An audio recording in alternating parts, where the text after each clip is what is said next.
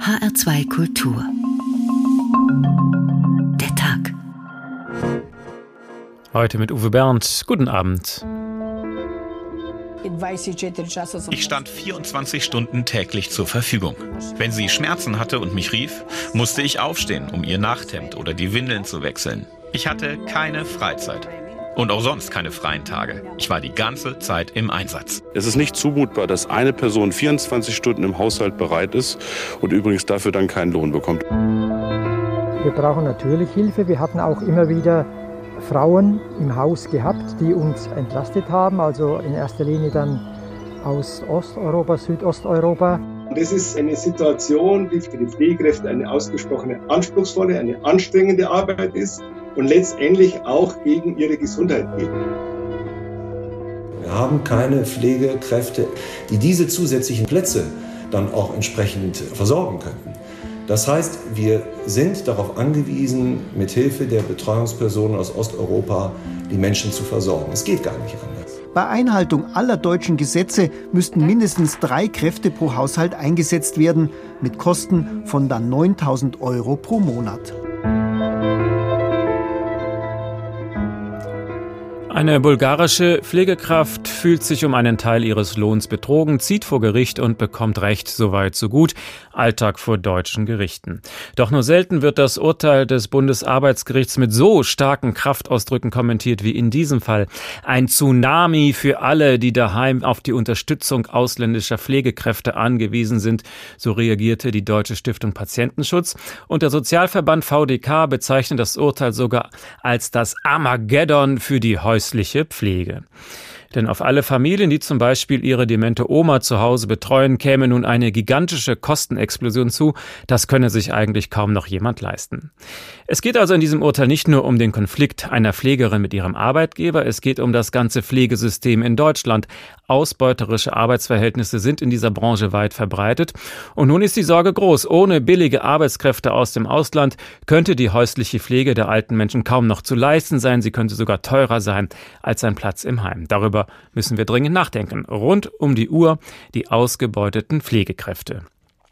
Niemand ist gegen eine faire Bezahlung für harte Arbeit, natürlich nicht. Aber woher soll das viele Geld jetzt kommen? Auch das fragen wir heute.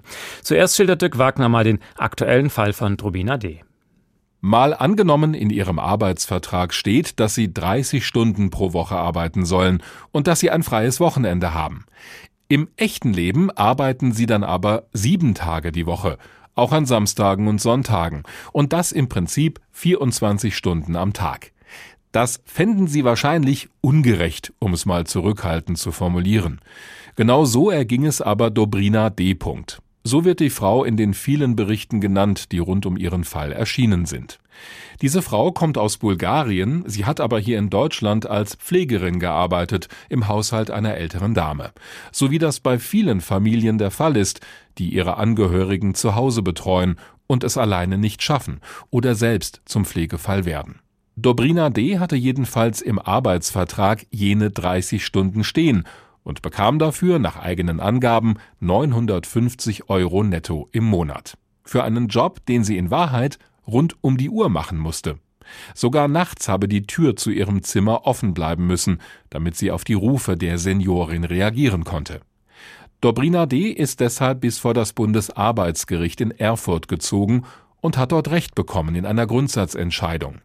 Die Sprecherin des Gerichtes Stefanie Rachauer erklärt, dass demnach auch Pflegekräfte aus dem Ausland, wenn sie hier in Deutschland arbeiten, nach dem deutschen Mindestlohn bezahlt werden müssen. Und das bezieht sich nicht nur auf Zeiten, wo sie die geschuldete Tätigkeit unmittelbar erbringen, sondern auch auf sogenannte Bereitschaftszeiten, wenn sie sich also bereithalten, um gegebenenfalls bei Bedarf Hilfeleistungen zu bringen. Das ist der entscheidende Punkt bei diesem Urteil.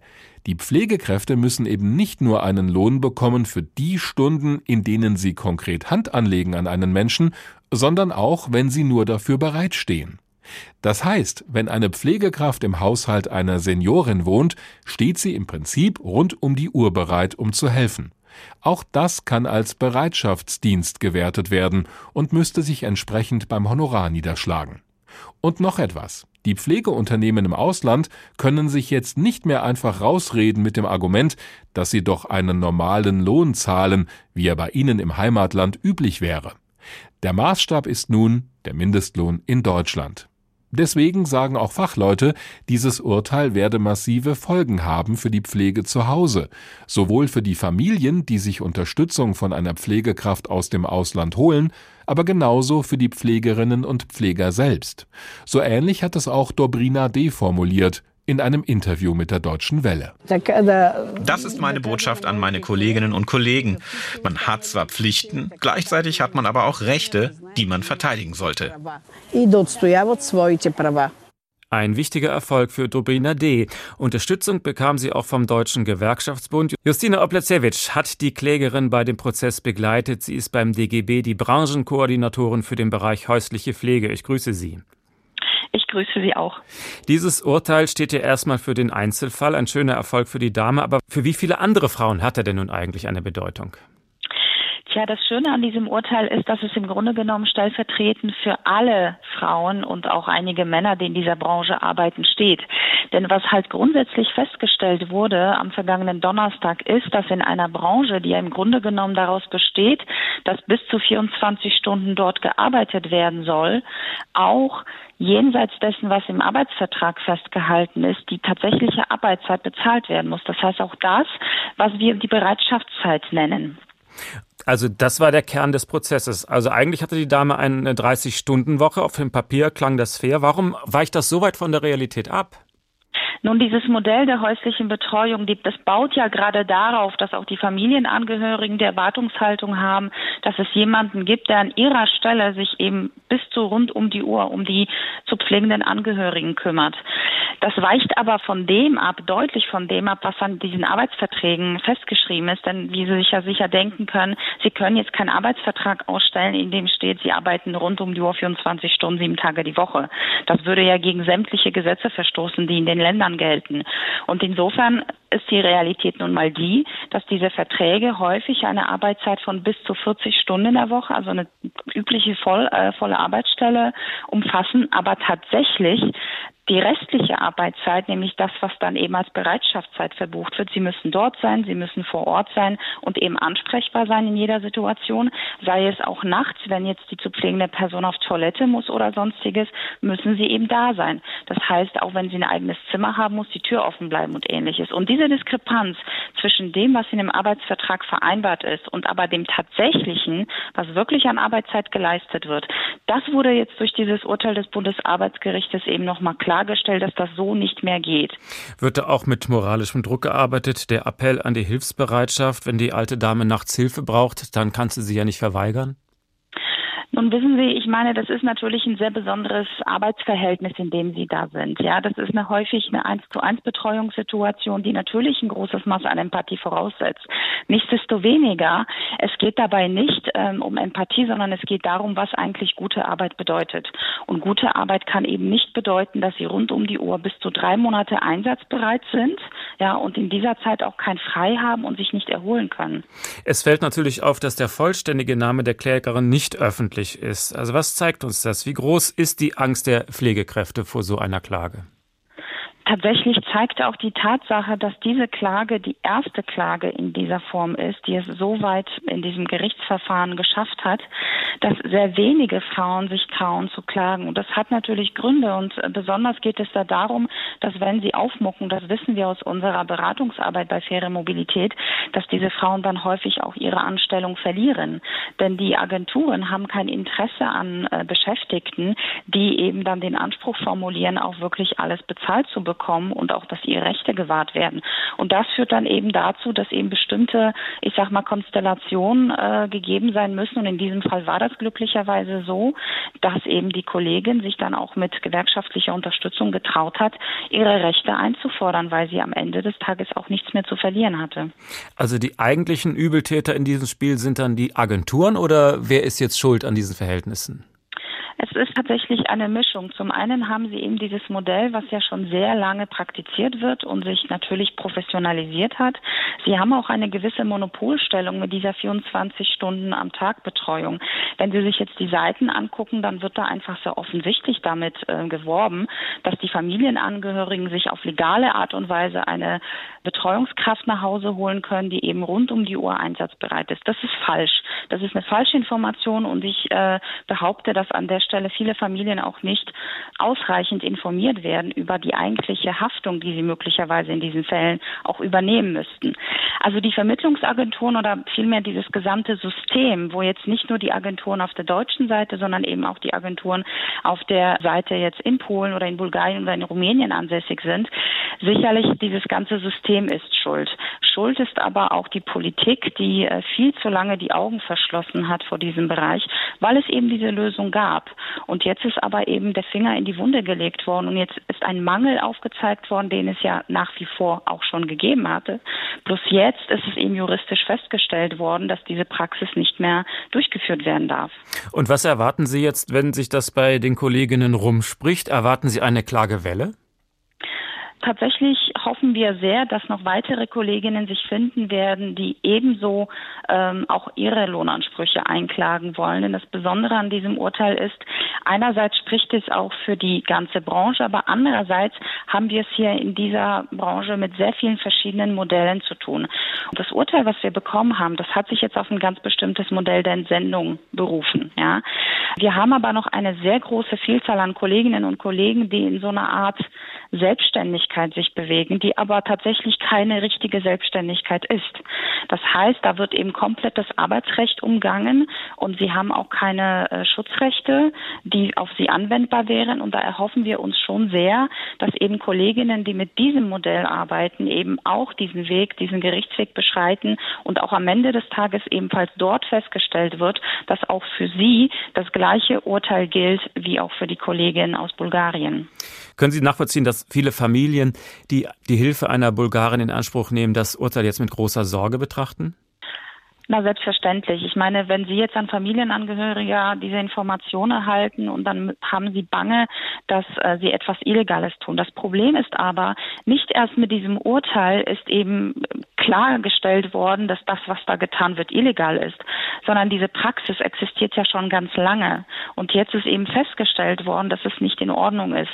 Insofern Natürlich muss es hier einen Systemwechsel geben. Es muss eben, die Politik ist gefragt, Lösungen zu finden.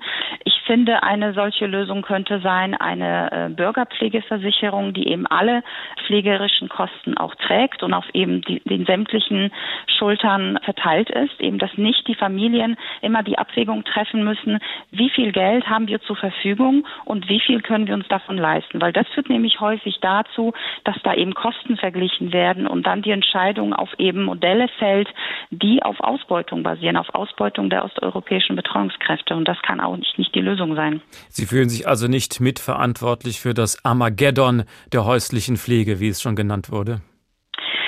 Finde, das Armageddon hat ja die ganze Zeit stattgefunden. Es hat bloß vielleicht niemand so genau hingeschaut. Und jetzt wurde genau hingeschaut und jetzt wird plötzlich klar, mit was für einem großen gesellschaftlichen Problem wir es hier zu tun haben. Und ich finde, wir sind jetzt alle gefragt, schnellstmöglich Lösungen dafür zu finden. Und was mir wichtig wäre zu sagen, eine Lösung dafür wäre jetzt aus meiner Sicht nicht, die Kolleginnen zu ähm, Selbstständigen umzulabeln, wo eben an den Arbeitsbedingungen sich absolut gar nichts ändert, wo das Modell als solches auch eben weiterhin besteht bestehen bleibt, nur eben erstmal gesagt wird, naja, die sind ja selbstständig, das heißt, das Arbeitsrecht gilt ja für sie gar nicht und da haben wir freie Bahn. Denn das würde aus meiner Sicht einen Unterbietungswettbewerb tatsächlich nach unten lostreten und das wäre auch nicht die Lösung für die Branche, weil die Nachfrage ist da, die Betreuungskräfte sind da und sie wären genauso bereit, in regulierten Arbeitsverhältnissen auch diese Tätigkeit weiter auszuüben. Das war Justina Oblacewicz. Sie ist beim Deutschen Gewerkschaftsbund die Branchenkoordinatorin für den Bereich häusliche Pflege. Vielen Dank. Und wir wollen uns auch literarisch mit dem Thema befassen. Martina Hefter ist Autorin und Performancekünstlerin aus Leipzig. Wir hören Ausschnitte aus ihrer Erzählung Es könnte so schön sein. In früheren Zeiten lebten die alten Menschen als Ahornbäume. Unter ihren Kronen hingebreitete Decken, junge Leute picknickten in feierlichem Spaß, schnüffelten den Duft des wogenden Laubs, die kahlen Äste im Winter häufig in Skizzenblöcke gezeichnet, viel und gern besungen. Was für ein goldenes Zeitalter. Doch jemand erfand die Heizdecke, das Heizkissen. Man lebte mehr und mehr drinnen. Die alten Leute mussten sich selbst neu erfinden. Sie blieben zu Hause im Dunkeln, überlebten Zimmerbrände. Viele wurden in der Haltung, in der man sie barg, in Pflegeheime getragen, wo sie bis heute regungslos kauern. Ein paar Worte zum Pflegeheim. Einige Pflegekräfte haben Ohrtunnel und sind tätowiert. Einige sind nett, die anderen sind biestig oder erschütternd oder schweigsam oder stumm wie Steine. Die Bewohner man meint manchmal, man könne mit ihnen am Tisch sitzen und plaudern. Kaffee gibt es um 14.30 Uhr. Mittags kommen die Teller mit dem Brei grün, Brei gelb, mit dem goldenen Brei, dem silbernen Brei. Die eine Person hat ihre Stirn auf der Tischplatte liegen, die andere Person hat nur noch zwei Eckzähne oben. Wenn ich reinkomme, springt sie vom Stuhl auf, humpelt mir entgegen und ich rufe Stopp, du musst heute mal jemand anderen küssen. Die Person macht eine Vierteldrehung, Gesicht zur Wand und weint in der Vierteldrehung zur Wand. HR2 Kultur, der Tag rund um die Uhr, die ausgebeuteten Pflegekräfte. Irgendwann ist es soweit. Irgendwann braucht ein alter Mensch Hilfe im Alltag und irgendwann reicht auch das nicht mehr, dann müssen eben viele gepflegt werden und dieser Tag kann schneller kommen, als man denkt. Im Mai 2010 änderte sich für Erich Endres und seine Frau ihr ganzes Leben. Sie wurde zum Pflegefall. Erich Endres war damals noch berufstätig. Was da auf ihn zukam, konnte er gar nicht absehen, erinnert sich der Neu-Isenburger. In keinster Weise, weil, äh, und es war eine, eine Erkrankung, welche äh, mehr oder weniger über Nacht kam hat uns natürlich völlig auf dem falschen Fuß erwischt. Erst einmal haben Erich Endres und seine Frau versucht, die Situation so zu meistern. Schnell war aber klar, Arbeiten und Pflegen geht nicht. Es war dann doch klar, dass auf dieser Basis eine Zukunft nicht mehr möglich sein könnte, weil gerade im Straßenverkehr einige Dinge mir widerfahren sind oder wo ich Fehler gemacht habe, die mir gezeigt haben, dass ich eigentlich über, über dem Limit bin. Und deswegen bin ich dann eben auch vorzeitig in den Ruhestand gegangen. Das heißt, natürlich auch finanzielle Einbußen erlitten habe, die, die bis heute ja ihre Gültigkeit haben. Dauerhaft weniger Rente. Das musste Erich Endres in Kauf nehmen, denn seine Frau in ein Heim geben kam für ihn persönlich nicht in Frage. Und? Dann kommt hinzu natürlich der finanzielle Aspekt. Das muss man sich halt auch irgendwo leisten können. Ein Heim ist teuer. Insgesamt sind in Hessen gut 310.000 Menschen pflegebedürftig. Philipp Stilo vom Sozialverband VDK Hessen-Thüringen sagt, Pflege sei in der Realität vor allem Privatsache. Ja, hauptsächlich findet sie zu Hause statt. In Hessen werden etwa 80 Prozent der Menschen zu Hause gepflegt, in ihren Wohnungen. Insgesamt mehr als 250.000 Menschen in Hessen. Und die meisten von ihnen werden ausschließlich von Angehörigen gepflegt. Oft natürlich, weil die Betroffenen es so wollen. Oft aber auch, weil Heime oder ambulante Pflege teuer sind. Natürlich gibt es auch finanzielle Unterstützung, weiß Erich Endres. Er versucht gerade die Wohnung zu optimieren, damit seine Frau möglichst lange zu Hause bleiben kann. Heißt aber auch, immer wieder Diskussionen und Ärger mit Ämtern. Ich habe jetzt wieder gelesen, dass es so Bodendeckenstangen gibt, die man anbringen kann, wo sich dann die betroffene Person dann vielleicht hochziehen kann. Ob meine Frau stark genug ist, weil sie nur die rechte Hand hierfür zur Verfügung hat, können wir im Moment nicht beurteilen. Ich weiß nur jetzt schon wieder, so eine Stange kostet über 200 Euro. Die Eingabe bei der Pflegeversicherung gibt wieder eine ellenlange Diskussion, ob das medizinisch erforderlich und nützlich ist. In den letzten mehr als zehn Jahren, in denen er seine Frau pflegt, hat Erich Endres schon vieles ausprobiert. Auch Pflegekräfte, die rund um die Uhr da waren. Wir brauchen natürlich Hilfe. Wir hatten auch immer wieder Frauen im Haus gehabt, die uns äh, entlastet haben. Also in erster Linie dann aus Osteuropa, Südosteuropa, die wir allerdings äh, über Non-Organisationen finden konnten mit Flüsterparolen, wie, wie das halt so der Fall ist. Wir haben dann so periodenweise zwei, drei Monate jemand im Haus gehabt, dann ging die wieder nach Hause und dann haben wir ein paar Monate wieder selbst das Ganze gehandelt. Aber eine Dauerlösung sei das auch nicht gewesen, erzählt Erich Endres. Zum einen natürlich wegen der Kosten, zum anderen habe es ihn und seine Frau nicht nur entlastet, sondern auch in ihren Freiheiten eingeschränkt. Die meisten wissen ja gar nicht, was es bedeutet, eine wildfremde Person zu haben. Sie müssen ihren gesamten Tagesablauf umstellen, das ist die eine Sache. Aber es gibt ja auch Privatbereiche, da möchten sie einfach nicht jeden unbegrenzt Einblick gewähren lassen. Und was weiß ich, dass man sich einfach nicht mit der Unterhose durch seine eigenen vier Wände laufen kann, sondern immer schauen muss, dass nicht auch da irgendwelche Situationen entstehen, die einfach für alle Beteiligten unangenehm sind. Lars Hofmann über einen typischen Pflegefall. Ohne Hilfe ist das kaum zu schaffen. Pflege in Deutschland ist immer noch überwiegend Privatsache. Meistens sind es die Frauen, die sich aufopferungsvoll um die Angehörigen zu Hause kümmern und deshalb eben dann auch oft nicht mehr berufstätig sein können. Kann man das alles so einfach hinnehmen? Dr. Jonas Hagedorn beschäftigt sich am Nell-Bräuning-Institut der Hochschule St. Georgen in Frankfurt intensiv mit den ethischen Fragen der Altenpflege. Schönen guten Abend. Ich grüße Sie. Einen Auf, ein Aufsatz von Ihnen beschäftigt sich zum Beispiel mit dem Titel Altenpflege im Spannungsfeld von formeller und informeller Arbeit. Wie groß ist denn der Anteil der informellen Arbeit bei der Altenpflege? Ja, also die nach unseren Berechnungen ähm, ist der Anteil tatsächlich ähm, an allen bezahlten Arbeitsstunden eigentlich in der Altenpflege, also stationär wie ambulant, liegen, liegen die Anteile so bei 25 bis 33 Prozent. Also ein irre großes, ähm, ja, irre großer Anteil, der eben ähm, in der Hand von migrantischen Frauen liegt. Sehr viel Arbeit, die dort geleistet wird. Ja, und das Ganze erfolgt eben, wenn ich das noch ergänzen darf, also auf einem schwarz-grau melierten Arbeitsmarkt. Deswegen ist von informeller Arbeit die Rede. Also ein Teil findet statt ähm, in Schwarzarbeit, der überwiegende Teil, und der andere eben über die Vermittlungsagenturen. Und manche befürchten, dieses Urteil des Bundesarbeitsgerichts könnte dazu führen, dass es noch viel mehr Schwarzarbeit kommen wird. Wie sehen Sie das? Ja, genau, die stimmen. Also, dass die Schwarzarbeit weiter blüht. Ja, sie könnte tatsächlich jetzt zum Dauerblüher werden. Also, äh, wenn jetzt Agenturen eben verschwinden, die Bedarfe verschwinden ja nicht. Also, die müssen irgendwie gedeckt werden.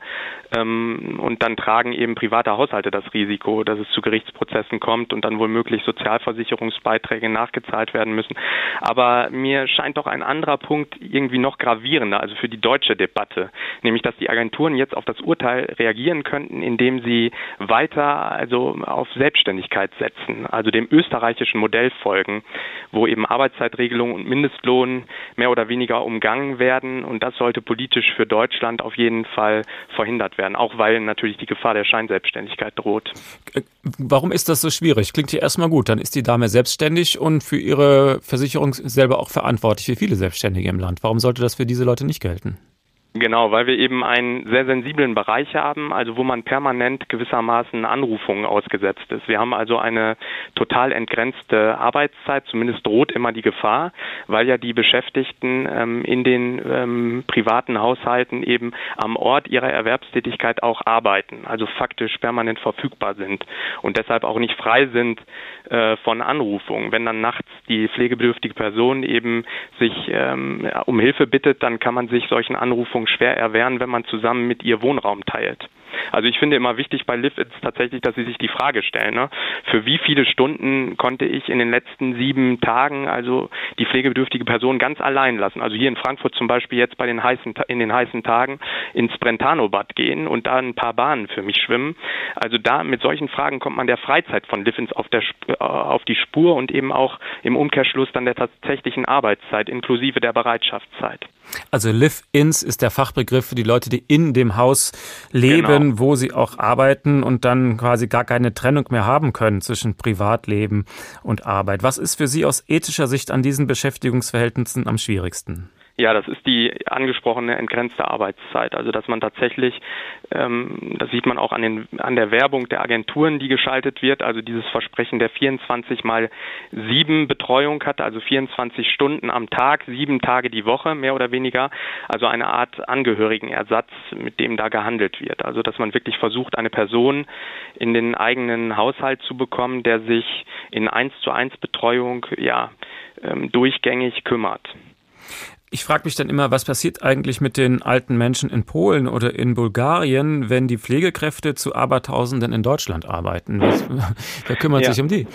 Ja, das ist äh, seit einigen Jahren, also gibt es da Forschung eben zu den globalen Sorgeketten. Also was passiert eigentlich, äh, also welche Folgen zeitigen, äh, zeitigt unser Rückgriff auf diese Betreuungs- und Pflegekräfte, wenn man so will. Wir verknappen ja die Pflegeressourcen, die dann in den Herkunftsländern zur Verfügung stehen und auch die Sorgeressourcen. Also wer kümmert sich da eigentlich um die Älteren und dann auch um die, auch die Kleinen? Also die Sorge um die Kleinen ist natürlich auch ein Thema und das muss immer irgendwie mitgedacht werden. Das ist wirklich so, dass ähm, in Deutschland wir in der Vergangenheit also ziemlich sorglos umgegangen sind mit unseren unbezahlt und bezahlt Pflegenden, also der Blick nach innen, ähm, also Stichwort unbezahlte Angehörigenpflege, das ähm, kam ja gerade auch schon in Ihrem Beitrag und die Stichwort migrantische Pflegekräfte eben, die zu prekären Bedingungen in Deutschland arbeiten. Aber der Blick nach außen, also der Blick in die Herkunftsländer der Arbeitskräfte ist natürlich noch mal umso sorgloser.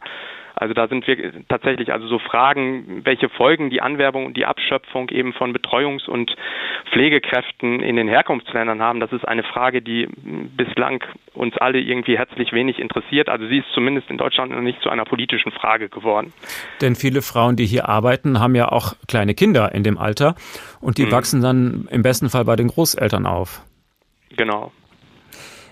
Was ähm, sollen denn jetzt Familien sagen, die sagen, ich möchte gerne meine Angestellte fair behandeln, ich möchte mich ethisch korrekt verhalten, aber jetzt habe ich ein Problem. Was würden Sie denen raten? Äh, also mit so Verhaltenstipps gewissermaßen an Pflegebedürftige und Angehörige in akuten Notsituationen da ähm, bin ich immer sehr zurückhaltend. Also das, da fühle ich mich ungut bei. Also lassen Sie mich da etwas grundsätzlicher antworten. Also Gerne. wir müssen irgendwie ähm, klar bekommen, also dass Altenpflege eine gesamtgesellschaftliche Aufgabe ist. So steht es ja auch im Sozialgesetzbuch. Also äh, bislang eben wurde Altenpflege zuhauf nach unten adressiert, also nach dem Motto Eigenverantwortung ist wichtig und die Familien werden es schon irgendwie richten. Also zur Not heuern sie eben eine migrantische Betreuungskraft an und regeln das irgendwie im Privaten. Aber eigentlich wurden wurden soziale Dienste ja mal geschaffen, also dass Bürgerinnen, weil, weil Bürgerinnen eben die Überzeugung teilten, also dass bestimmte Herausforderungen nur gemeinsam, also zivilgesellschaftlich und sozialstaatlich zu bewältigen sind. Und das haben wir in den letzten Jahrzehnten wirklich ein bisschen verlernt oder es ist zumindest in Vergessenheit geraten. Und das müssen wir wieder einüben, also gemeinsam geteilte Erwartungen an unseren Sozialstaat also zu richten. Und das kostet natürlich viel Geld und mit Beitrags- und Steuererhöhung ist in Deutschland im Moment eben kein Blumentopf zu gewinnen. Aber eigentlich sind Beiträge und Steuern, gerade wenn sie progressiv gestaltet sind, ja eine ziemlich faire ähm, Erfindung. Also dass es gute Pflege gibt, ist eigentlich eine Erwartung, die wir doch im Grunde äh, alle teilen. Also jeder von uns ist von Pflege betroffen, eben in der Gegenwart, wenn wir auf unsere eigenen Angehörigen blicken und in der Zukunft, wenn es uns selber trifft. Und wir müssen irgendwie klar bekommen, dass diese gemeinsamen geteilten Erwartungen an gute Pflege an den Staat zu richten sind. Also nicht der Staat seine Erwartungen an uns richtet, etwa über niedrige Pflegegelder und Appelle an Eigenverantwortung. Das war Dr. Jonas Hagedorn vom Nell-Bräuning-Institut der Hochschule St. Georgen in Frankfurt. Herzlichen Dank. Und wir hören einen weiteren Ausschnitt aus dem Buch Es könnte so schön sein von Martina Hefter. Ihre demente Schwiegermutter nennt sie darin liebevoll selbst die Schwermutter. Der Stecker der Notrufklingel war gestern schon wieder aus der Buchse gezogen, obwohl ich ihn beim vorigen Besuch in die Buchse gesteckt habe. Die Notrufklingel sieht aus wie eine Computermaus, hat ein langes Kabel mit einem Stecker und vorn eine rote Taste. Zu Hause habe ich ein Modell davon gebaut aus Pappmaché. Ich habe es hier mal mitgebracht. Ich hole das Modell hinten aus einer Ecke. Das Modell ist circa 80 mal 30 Zentimeter groß. Ich zeige auf die rote Taste des Modells, die natürlich fake ist. Drückt man die rote Taste, füllt sich das Stockwerk mit Tränen. Nein, mit Unsinn, mit einem grausamen Piepsphänomen, ein sehr lauter Piepston. Es kann der Original-Piepston aus dem Pflegeheim sein, ich habe ihn mit dem Handy aufgenommen. Was ihr jetzt hört, sind die Teufel. Sie bringen den Piepston ganz originalgetreu hervor und jetzt gefällt's ihnen, viele Töne durcheinander zu singen. Es gibt ein großes Konzert. Natürlich drücken ständig alle Leutchen in ihren Zimmern die rote Taste. Meine Schwermutter drückt auch ständig auf die rote Taste. Ich sage in Richtung der Pflegerin, ich nehme an, das ist der Grund, weshalb der Stecker der Notrufklingel nie in der Buchse steckt, wenn ich ins Zimmer komme, nicht wahr? Rund um die Uhr die ausgebeuteten Pflegekräfte. Dobrina D. kann sich freuen, sie hat ihren Prozess gewonnen. Auch Bereitschaftszeit ist Arbeitszeit. Der deutsche Mindestlohn gilt auch für die Bulgaren. Das folgenreiche Urteil hat nun die Politik aufgeschreckt. Schon am Freitag kamen die ersten eiligen Reaktionen. Nachdem man das Thema lange Zeit ignoriert hatte, waren sich nun plötzlich alle einig. Claudia Plass. Wegweisend und richtig, so bewertet Bundesarbeitsminister Hubertus Heil das Urteil des Bundesarbeitsgerichts.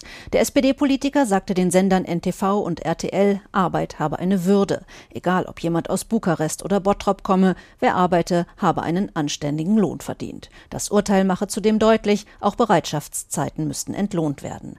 Der Minister betonte, zugleich müssten Pflegebedürftige zu Hause und deren Familien, die auf Hilfe angewiesen seien, besser unterstützt werden. Und das bedeutet laut Heil eine Stärkung der Pflegeversicherung. In Richtung des Bundesgesundheitsministers kritisierte er, es hat jetzt eine Pflegereform gegeben, das ist die Verantwortung meines Kollegen Spahn, aber das reicht ja offensichtlich für die häusliche Pflege nicht. Und deshalb müssen wir konsequent den Weg einer Pflegebürgerversicherung gehen, um auch im Haushalt ähm, lebende, pflegebedürftige Personen besser absichern und unterstützen zu können. Handlungsbedarf sieht auch Bundesgesundheitsminister Jens Spahn. Der CDU-Politiker wies den Vorwurf zurück, sein Ministerium stehe auf der Bremse. Stattdessen betonte er, man könne gemeinsam an einer Lösung arbeiten. Bis jetzt hieß es immer, es gäbe keinen Regelungsbedarf aus dem Arbeitsministerium für 24 Stunden äh, Kräfte. Und ich finde, den gibt es. Dafür ist das Thema zu dringlich, zum einen für die Familien, aber eben auch für die Beschäftigten, die natürlich auch ihre Rechte nicht nur kennen sollten, sondern eben auch umsetzen können äh, sollten. Ein dringliches Thema, das die neue Bundesregierung nach Ansicht von Spahn zügig angehen muss. Eine Pflegebürgerversicherung, wie von Arbeitsminister Heil gefordert, sieht Spahn allerdings kritisch. Er nehme die Forderung zur Kenntnis, sagte er. Das hilft aber doch den Pflege- und Betreuungskräften aus dem Ausland nicht, wenn wir in Deutschland eine Bürgerversicherung oder eine Einheitsversicherung einführen. Worum es doch geht, ist die Refinanzierung er selbst habe Vorschläge zu einer entsprechenden Regelung als Teil der Pflegereform vorgelegt. Der Bundesrat billigte die Reform.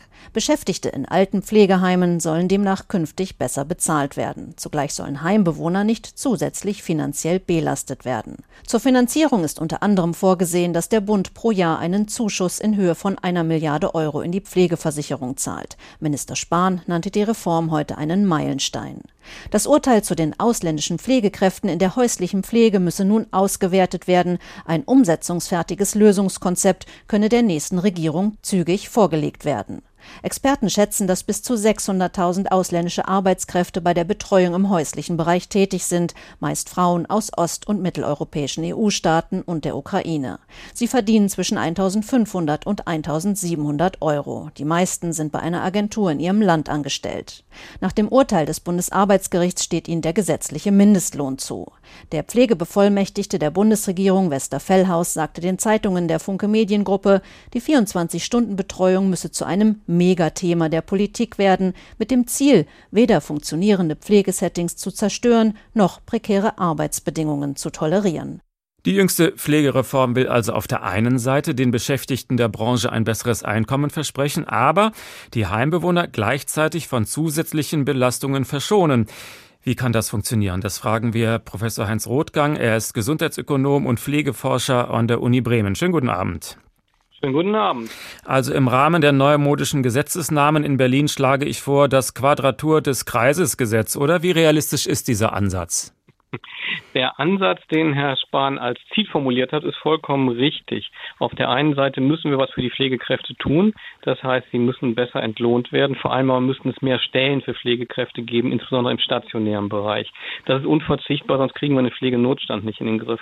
Auf der anderen Seite haben wir Heimbewohner, die im Moment schon 900 Euro Eigenanteil für die pflegebedingten Kosten zahlen. Und wenn wir Unterkunft, Verpflegung, Investitionskosten noch dazu rechnen, kommen wir im Moment schon auf Eigenanteile von mehr als 2100 Euro im Monat. Das überfordert die große Menge der Rentnerinnen und Rentner, die pflegebedürftig werden. Das heißt, wir müssen diese beiden Dinge tun. Quadratur des Kreises. Wie kann es gehen? Ja, da bleibt nur eine Lösung. Es müssen Dritte finanzieren. Das heißt, das sind wir, der Steuerzahler, ne? Das ist ja klar. Das sind auf alle Fälle wir. Das ist jetzt die Frage, die Versichertengemeinschaft. Und es macht ja schon einen Unterschied, ob 50 Millionen Beitragszahler so zur Pflegeversicherung zahlen oder 800.000 Heimbewohnende. Ne? Oder äh, das sind Steuerzahler oder eine Gruppe, die man auch in den Blick nehmen sollte, sind die bisher Privatversicherten. Denn in der Pflege ist es so, dass die Risiken ganz unterschiedlich verteilt sind. Die Ausgaben für einen Versicherten in der Privatversicherung sind nur halb so hoch wie bei der Sozialversicherung. Obwohl die Leistungshöhen, also die individuellen Leistungsansprüche identisch sind, obwohl das Begutachtungsverfahren identisch sind und obwohl ich jetzt die Beihilferegelung schon berücksichtigt habe, haben wir hier einen Risikounterschied im Verhältnis 2 zu 1. Das kann man keinem erklären. Und wenn wir die Privatversicherten nach den gleichen Regeln in die Sozialversicherung integrieren würden, hätten wir keine Probleme damit, das, was Jens Spahn jetzt will, zu finanzieren. Der Bund aber hat jetzt erstmal vorgeschlagen, er will die Pflegekasse mit einer Milliarde zusätzlich bezuschussen. Reicht das aus? Das ist natürlich sehr wenig. Der Gesundheitsminister wollte sechs Milliarden, er hat eine Milliarde gekriegt. Das heißt, er ist ihm jetzt schon klar, dass das nicht reichen kann. Was machen wir da? Das reicht natürlich nicht. Was jetzt passiert ist, wir haben eine Reform, die im Moment ausfinanziert ist, die aber äh, in mittlerer Frist äh, dann schon wieder ins Defizit laufen wird. Und das liegt daran, dass wir bestimmte Verbesserungen beschlossen haben, äh, beispielsweise Personalbemessungsverfahren im stationären Bereich. Da werden 2023 mehr Stellen dazukommen. Ab 2023 sollen Stellen, die bisher extern finanziert werden, äh, jetzt auch über den Pflegesatz finanziert werden. Dann geht der Pflegesatz in die Höhe und das führt dann aber auch dazu, dass die Zuschläge, die die Pflegeversicherung ab jetzt zu den Eigenanteilen zahlen soll, ebenfalls wachsen und dann laufen wir ins Defizit. Sie haben im Auftrag der Bundesregierung berechnet, wie viele Stellen man eigentlich schaffen müsste in der Pflege, um den Bedürfnissen der Senioren gerecht zu werden. Was kam dabei raus? Wir haben festgestellt, dass wir insgesamt gut ein Drittel mehr Pflegekräfte brauchen. Das heißt, wenn man in Vollzeitstellen rechnet, sind das etwa 115.000. Wie sind Sie vorgegangen bei der Berechnung? Also was fällt heute unter den Tisch, das dann im neuen Stellenschlüssel möglich wäre? Wir haben das tatsächlich sehr aufwendig erhoben und in, in, Abstimmung mit allen Beteiligten, also mit den Kostenträgern, auch mit den Einrichtungsträgern. Wir haben in insgesamt 60 äh, Einrichtungen Beobachtungen gemacht, eine Woche lang geguckt, was da passiert. Die Datenerhebenden, das waren 240 Personen, waren zur Hälfte von den Pflegekassen, zur Hälfte von den Einrichtungsträgern bestimmt. Also ist eine sehr breite empirische Grundlage. Und äh, wenn man dann schaut, wo drückt dann der Schuh und wo wird es dann zu eng, ja, das sind dann so Dinge, Dinge beispielsweise, Sie können natürlich Pflegebedürftige helfen, auf die Toilette zu kommen. Sie können auch eine Windel anziehen. Sie können beim ersten Mal, wenn die Klingel geht, dahin laufen. Sie können aber auch das eine Weile klingeln lassen. Sie können, was unser Verständnis heute ist von Pflege, Pflegebedürftige unterstützen dabei, Dinge selbst zu tun, also zum Beispiel die Nahrungsaufnahme. Sie können aber auch füttern. Das heißt, es gibt schon viele Möglichkeiten, wie man den Mangel an Personal kompensieren muss. Und das haben Pflegekräfte dann häufig dann auch gesagt. Wir haben kompensatorisch Dinge nicht so gemacht, wie wir sie gerne machen würden. Und manchmal haben wir Dinge auch nicht gemacht, die wir eigentlich machen würden, weil wir zu wenig Personal haben. Wenn man die Löhne steigert, ist natürlich das dann noch enger mit dem Personalschlüssel. Also da wird das Problem ja umso größer dann. Naja, die Lohnsteigerung ist zunächst mal notwendig, um mehr Personal zu gewinnen. Das schlägt sich dann auf der Finanzierungsseite natürlich nieder, das ist klar. Also wir sind vor der Situation, wir müssen was für die Pflegekräfte tun, mehr Personal reintun, mehr Geld reintun, mehr Personal, weil auch äh, wenn Sie sprechen mit denen, die den Beruf verlassen, die erzählen Ihnen immer, ich will nicht weiter so pflegen, ich will nicht allein auf der Station sein, ne, ich will auch nicht jedes Wochenende Angst haben, aus dem Frei geholt zu werden. Äh, das wird nicht funktionieren, wenn wir Pflege weiter so auf Verschleiß fahren. Das heißt, wir müssen etwas für die Pflege Kräfte tun, damit auch etwas für die Pflegebedürftigen, weil die besser versorgt werden. Und wir müssen dafür sorgen, dass das nicht die Heimbewohnenden selbst bezahlen. Und das heißt, wir brauchen frisches Geld, ja. Fast die Hälfte der Pflegeheime wird von privaten Anbietern betrieben. Wie viele von denen zahlen eigentlich noch unter Tarif? Schwer zu sagen. Äh, da haben wir keine wirklich verlässlichen statistischen äh, Übersichten. Es wurde jetzt aber schon damit gedroht, dass Sie Altenheime schließen müssten, wenn der Tariflohn überall vorgeschrieben wird. Was halten Sie von solchen Klagen? Das verstehe ich erstmal nicht. Wenn Tariflohn gezahlt wird, dann gilt der äh, nach neuer Gesetzgebung auch und eigentlich auch schon nach dem PSG 3 als wirtschaftlich. Das heißt, der äh, Heimbetreibende hat Anspruch darauf, dass das refinanziert wird über die Pflegekasse. Da kann man nicht pleite gehen dran. Professor Heinz Rothgang, Pflegeforscher an der Universität Bremen. Bis hierhin vielen Dank. Über die Lehren aus dem Urteil des Bundesarbeitsgerichts reden wir gleich noch ausführlich mit ihm. Vorher hören wir einen Ausschnitt aus der Erzählung Es könnte so schön sein. Die Autorin Martina Hefter widmet diese Geschichte ihrer Schwiegermutter und allen alten Menschen, die in Pflegeheimen leben. Die Pflegerin ist da und ist nicht da. Sie kommt vom Ende des Gangs auf mich zu und biegt vorher in eines der Zimmer ein und winkt und winkt. Oder ist es gar nicht die Pflegerin, sondern eine andere oder ein Pfleger oder niemand, denn niemand ist sehr oft im Flur und ich bin allein mit den Türen, mit der Katze, mit den Teufeln hinter den Türen. Manchmal steht eine Tür offen und dahinter ist ein Aua oder Hilfe oder Geh weg zu hören oder mein Bein, mein Bauch, mein Brei, mein Leben, mein Herz, mein Klumpenfuß. Es gibt keinen Trost, es gibt nur Ablenkung und die Ablenkung vom Umstand, dass man sich die ganze Zeit nur ablenkt.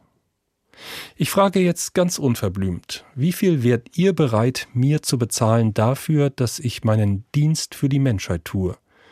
Oder zuerst vielleicht, wem von euch geht es eigentlich ebenso oder ähnlich wie mir? Wer hat auch so eine Schwermutter, einen Vater, einen Bruder in einem Heim oder zu Hause?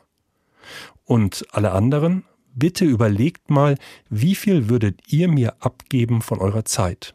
Natürlich umgerechnet in Geld. Werft den Betrag später in einen Brunnen, sobald ihr an einem vorbeikommt. Das soll Glück bringen. Vielleicht ja mir. Vielen Dank. HR2 Kultur, der Tag. Rund um die Uhr die ausgebeuteten Pflegekräfte.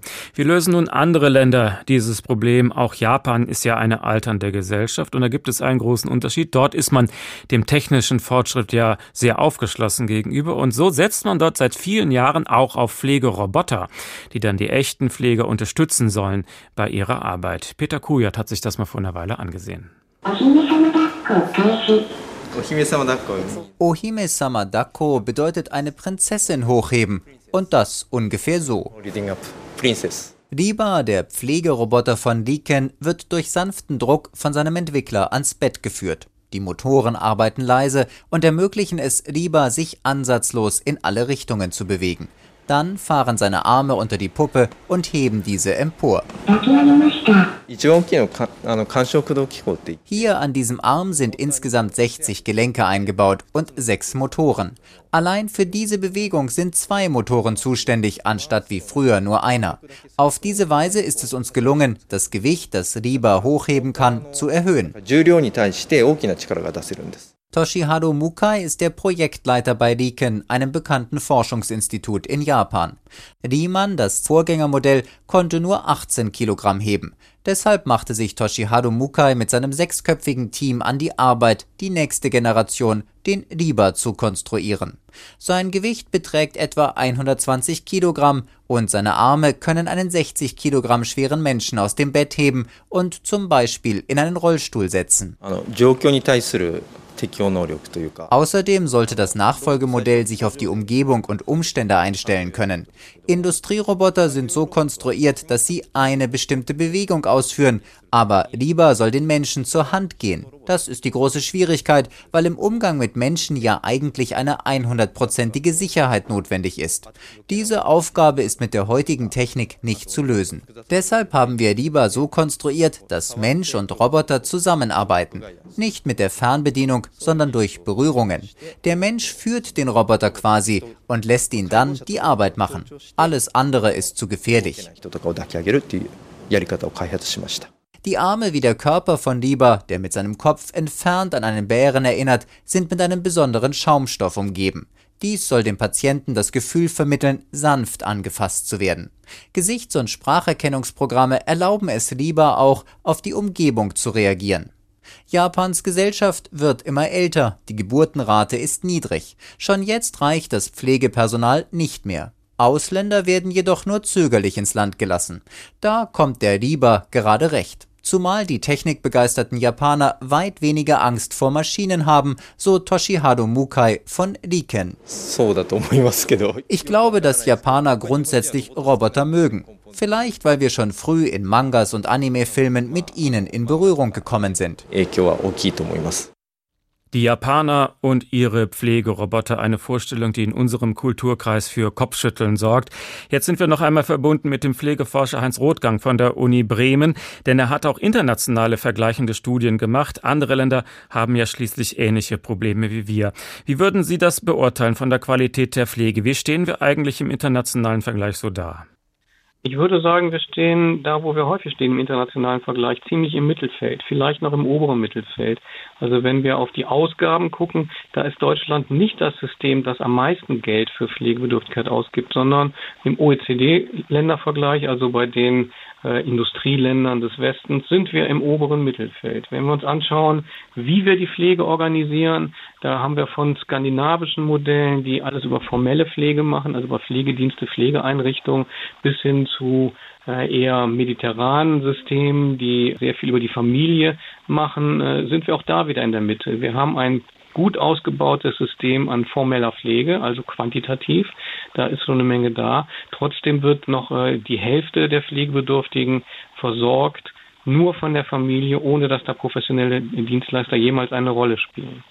Wenn wir über Qualität sprechen, dann muss man sagen, das ist natürlich ganz, ganz schwer zu vergleichen, weil wir wenig gute Qualitätsindikatoren haben und die sind dann länderspezifisch definiert, sodass man da seriös kaum etwas sagen kann. Auch bei diesem Thema werden oft die skandinavischen Länder als Vorbild dargestellt. Würden Sie das so unterschreiben? Die skandinavischen Länder sind finanziell in der Regel besser ausgestattet. Äh, das ist ein Plus. Sie werden steuerfinanziert, nicht beitragsfinanziert. Das sehe ich nicht unbedingt als Plus, weil die Beitragsfinanzierung die Gewähr dafür bietet, dass man für das, was man eingezahlt hat, auch da eine Gegenleistung bekommt, während Steuerfinanzierung dann doch ehrlicherweise häufig äh, dann Leistungsgewährung nach Kassenlage ist. Äh, die skandinavischen Länder arbeiten viel mit professioneller Pflege. Das ist häufig äh, ganz gut. Sie haben stärker die Kommunen einbezogen. Das ist wichtig für die Leistungssteuerung. Also wir können auch von den skandinavischen Ländern durchaus etwas auch abgucken, aber man sollte äh, sich davor hüten zu sagen, wir machen es genauso wie dort, weil es muss auch in den hiesigen Kontext passen, in die sozialen Sicherungssysteme passen, in den kulturellen Hintergrund passen und äh, eins zu eins zu übernehmen ist sowas in der Regel nicht. Kommen wir zum Schluss nochmal zurück zu dem Fall der bulgarischen Pflegekraft Rubina D. Sie hat den Prozess begonnen, kann sich auf eine fünfstellige Nachzahlung freuen. Was schätzen Sie, welche langfristigen Folgen erwarten Sie aus diesem Urteil? Langfristig wäre es gut, wenn wir versuchen, uns in dieser Frage wirklich einmal ehrlich zu machen.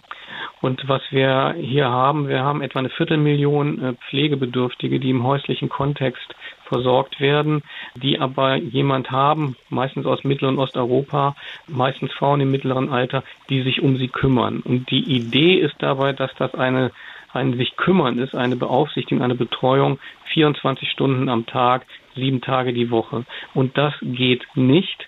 Und das ist jetzt mit dem Urteil nochmal ganz deutlich geworden. Damit bricht aber auch das System zusammen. Das System, das darauf beruht, dass wir jemand für 30 Stunden Arbeit bezahlen, wie es jetzt in diesem Fall war, und aber unterstellen, dass im Prinzip 168 Stunden die Woche jemand da ist. Also eins zu eins Pflege ist einfach nicht mehr machbar in Zukunft, wenn wir ehrlich sind. Es ist äh, in der Form nicht finanzierbar, wenn es darum geht, dass Menschen beaufsichtigt werden müssen, dass sie betreut werden müssen, dass jemand da ist. Da muss man sagen, äh, gemeinschaftliche Wohnformen sind da einfach deutlich effizienter. Ob das jetzt Pflegeheime sind in der einen oder anderen Form, ob das äh, Wohngemeinschaften sind. Da reicht es dann, wenn eine Person auf alle Bewohnenden dann aufpasst sie beaufsichtigt. Äh, und äh, eins zu eins Beaufsichtigung ist nicht finanzierbar. Nun mag jetzt manch einer denken, all diese osteuropäischen Pflegekräfte sind ja schließlich freiwillig hier. Niemand zwingt sie. In ihrer Heimat würden sie noch viel weniger Geld verdienen als bei unseren bisherigen Bedingungen. Eigentlich könnte man argumentieren, profitieren doch momentan alle davon. Was halten Sie von so einem Argument? Das klingt gut und ist natürlich auf den ersten Blick auch nicht falsch. Allerdings werden hier bestimmte Wohlfahrtsgefälle dann ausgenutzt. Und ich sage mal, mit demselben Argument konnte man auch Sklaverei in den USA verteidigen, weil ja manche Sklaven sich freiwillig in die Sklaverei verkauft haben, um ihre Familien zu schützen. Mit dem Argument könnten wir fordern, dass wir einen äh, schwunghaften Handel im, im Organtransplantationsbereich äh, initiieren, weil in der, im globalen Süden finden wir sicher Leute, die eine Niere freiwillig abgeben äh, und davon noch profitieren. Ich glaube, man muss hier einfach bestimmte Standards setzen, absolut setzen und sagen, jemand hier zu bezahlen für 30 Stunden Arbeit, aber 24-7 zu erwarten und dann nicht mal mit dem Mindestlohn, sondern mit einem niedrigeren Lohn, weil das Arbeitsverhältnis über einen bulgarischen Anbieter läuft, äh, das gehört sich nicht und das sollten wir nicht tun. Also müssen wir uns damit abfinden, dass wir selber irgendwann alle im Heim landen. Wie möchten Sie eines Tages mal versorgt werden? Ich denke, mir geht es da wie allen anderen auch, so lange wie möglich im häuslichen Kontext, so lange wie möglich autonom, selbstversorgend. Aber nach einigen Jahren jetzt in diesem Bereich würde ich sagen, manchmal ist die Zuhilfenahme von professionellen Anbietern dann eine gute Pflege besser als jetzt auch eine familiale Pflege, bei der die Voraussetzungen eigentlich nicht stimmen und äh, alle nur den Weg ins Heim um jeden Preis vermeiden wollen. Das war der Gesundheitsökonom und Pflegeforscher Professor Heinz Rothgang von der Universität Bremen. Herzlichen Dank. Also, Fazit, wir müssen uns ehrlich machen, wenn wir über die Pflege und ihre Kosten reden. Dazu wollten wir heute einen kleinen Beitrag leisten. Mit Geld allein ist das alles nicht zu lösen und trotzdem werden wir sehr viel mehr Geld dafür einsetzen müssen als heutzutage. Mein Name Uwe Bernd. Ich wünsche Ihnen einen schönen Abend.